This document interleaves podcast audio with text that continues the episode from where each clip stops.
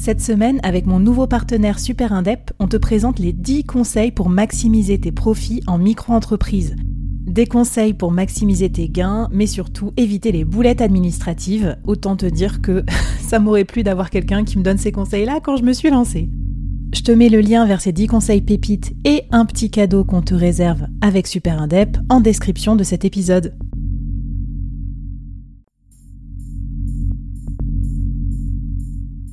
Entreprendre en solo, en toute liberté, sans employé et développer un business rentable, scalable et durable, c'est possible.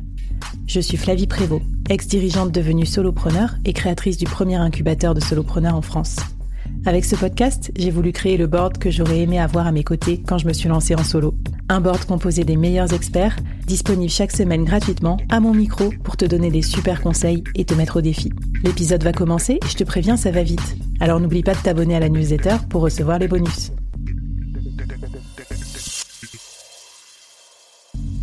Aujourd'hui, je te présente une nouvelle mini-série, 5 épisodes express, à binger pour progresser vite et bien sur un thème business incontournable. Allez, c'est parti pour le premier épisode de la série.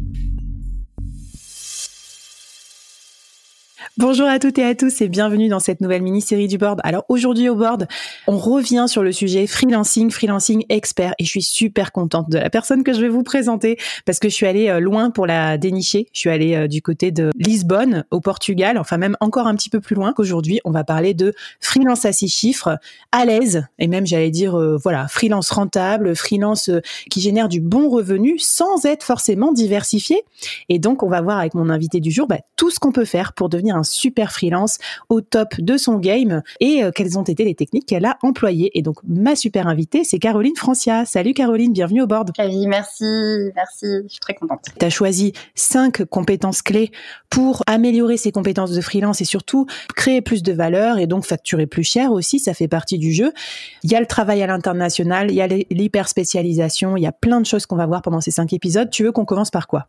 Allez, l'international. Tu m'as parlé de ta façon de travailler et tes clients, notamment internationaux. Ça, je pense que c'est vraiment un sujet hyper sous-coté pour plein de freelances français mm. qui passent à côté d'une grosse manne, à la fois financière et de missions intéressantes. Est-ce que tu peux nous raconter ton approche sur le sujet freelancing à l'international? Ouais, en fait, moi, je me suis jamais même posé la question puisque j'ai toujours baigné dans l'international depuis, euh, tu vois, les études. Donc, j'ai fait une étude de, enfin, école de commerce, mais internationale. Donc, j'ai fait, euh, tu vois, deux ans à Madrid, après euh, un an en Angleterre. Et donc, du coup, après, j'ai une facilité qui est que je parle anglais couramment. Donc ça, mm. c'est quand même euh, c'est nécessaire, on va dire. Mais j'ai envie de dire que les générations maintenant, euh, c'est quand même autre chose, tu vois, avec Netflix et tout, tout le monde est quand même assez euh, assez à l'aise en anglais. Et dans mon parcours, j'ai toujours bossé pour des boîtes américaines. Donc, forcément, une grosse partie de ma journée, toutes mes formations, tout, tout était toujours en anglais. Et puis après, mmh. je suis partie aux États-Unis 4 ans. Donc, si tu veux, le côté international, pour moi, euh, même, même au niveau du réseau, il s'est toujours créé. Euh, euh, quand, tu bosses, quand tu bosses dans des boîtes américaines, tu rencontres aussi beaucoup de gens d'autres pays. Et, c'est assez intéressant parce que je, je vois beaucoup de Français euh, salariés euh, qui bossent dans des boîtes internationales qui se connectent pas forcément avec euh, leur père, enfin peers. on, va, on va assumer, on va faire un peu de Jean-Claude Van Damme dans cet épisode, mais attends, c'est normal. Tu es là aussi pour nous, nous éduquer sur cet aspect international. Donc de temps en temps, il y a des petits mots qui vont. Le truc, c'est un, booster, booster son anglais parce que c'est la langue du business. Et de toute façon, tu vois, même sur mes clients français, la première chose que je leur dis, c'est on écrit toutes les missions en anglais parce que si vous voulez faire tout en français, ça veut dire que vous n'avez pas euh, de, de, vision de scale tu vois. mais déjà, j'adore parce que ce que tu m'as dit en off, on va quand même se, se le dire, euh, parce qu'on croit toutes les deux que l'international c'est possible, même si vous travaillez pas aux États-Unis juste avant, quoi. Et c'était clients français, même s'ils sont internationaux, sont eux-mêmes réfractaires à l'anglais parfois. Donc c'est toi qui dois les bouger et leur dire, eh oh les gars, euh, pour se développer à l'international et scaler votre logiciel et tout, vous devez. Ça c'est quand même marrant, quoi. Tu, tu les brusques un peu, quoi, tes clients en fait. Oui, alors ah, d'ailleurs, je prends pas de clients qui sont franco-français. Si tu n'as pas le mindset de te dire faut que je sois réplicable à l'international. Si tu restes sur la France, c'est le marché le plus un des marchés les plus difficiles au monde en fait, la France. Les Français veulent pas acheter, ils ont peur. Ils préfèrent. Le cost d'inaction euh, sur, les sur le CAC 40 est incroyable. Hmm. Alors ça va nous rassurer aussi parce qu'en fait ce que tu nous décris c'est que finalement dans la logique d'international c'est que le marché est souvent plus facile en dehors de France. Et alors avant qu'on rentre dans ton hyper spécialisation, qui est, je crois, le problème de l'épisode 2 ou 3, parce que ça, c'est super intéressant, on va le décortiquer à la loupe. Juste sur l'international, euh, tu me disais aussi, euh, ailleurs qu'en France, comme par hasard, les gens sont plus habitués à travailler avec des freelances. Est-ce que tu peux développer un peu ce point? Ils, vont chercher de l'aide ailleurs, parce qu'il y a cette notion de on sait pas tout, et de mmh. remise en question là, tu vois, par exemple, je bosse avec une boîte dont les cofondateurs sont tellement, mais dont le siège est en Angleterre. Et eux, ils ont en ce moment trois boîtes de consulting qui les aident sur différents pans de leur positionnement. Donc c'est aussi des budgets euh, qu'ils ont prévus et ils savent qu'à un moment donné, s'ils veulent accélérer, ils doivent aller chercher de l'aide ailleurs.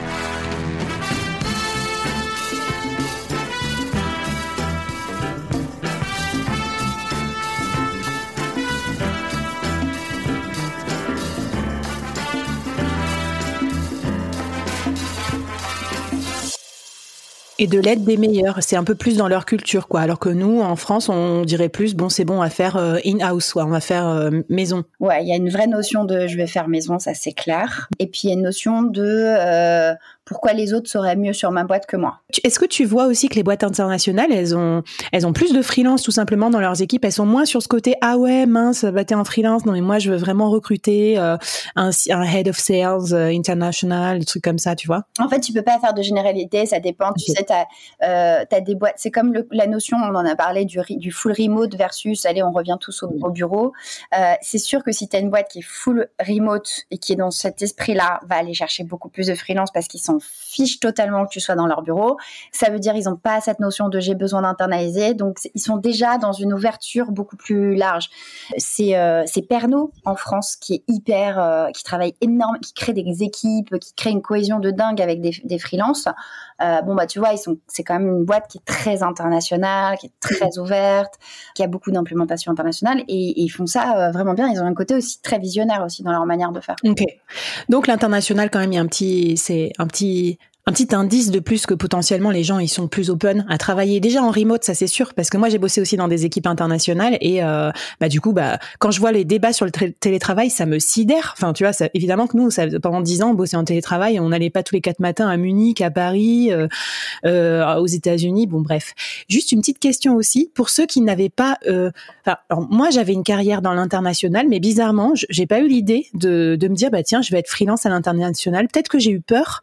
Est-ce que est-ce qu'on se dit pas aussi quand je suis freelance, euh, je suis trop petit pour bosser avec des boîtes internationales, euh, je vais pas réussir à gérer. Euh, est-ce que c'est facile ou est-ce qu'il y a quand même des complexités? Tu vois, par exemple, le truc bête, faire des contrats en anglais, faire des factures dans différentes devises, j'en sais rien, hein, je te pose une question complètement con. Qu'est-ce que tu en penses bah, moi, je me suis jamais posé la question et je te disais d'ailleurs, ça va aller pour la newsletter, tout mon, tout mon contenu est en anglais parce que j'ai quasiment pas de contenu en français. Donc, euh, si tu veux, c'est sûr que si tu es sur LinkedIn ou Insta ou même TikTok et que tout, tout, ton, tout ton contenu il est en français, tu vas pas avoir de rayonnement international par mm. défaut, tu vois.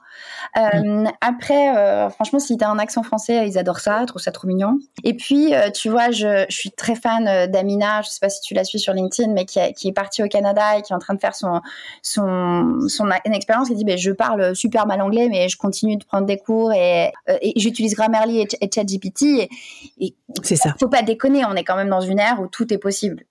C'est ce que j'allais dire. C'est beaucoup plus facile aujourd'hui de, traduire des CGV ou faire un petit contrat en anglais avec des templates, des machins.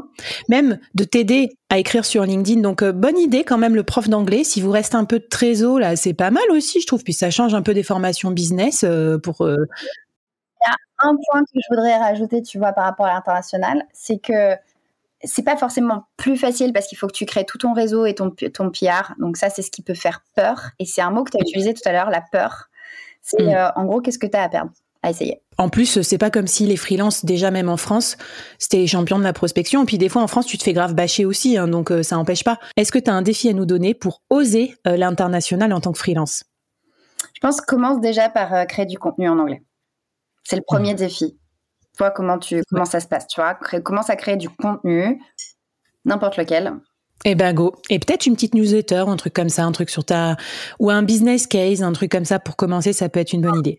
Bon ben go, rien que ça, le, premier défi quoi, qui nous met qui nous met bien déjà. Merci Caroline.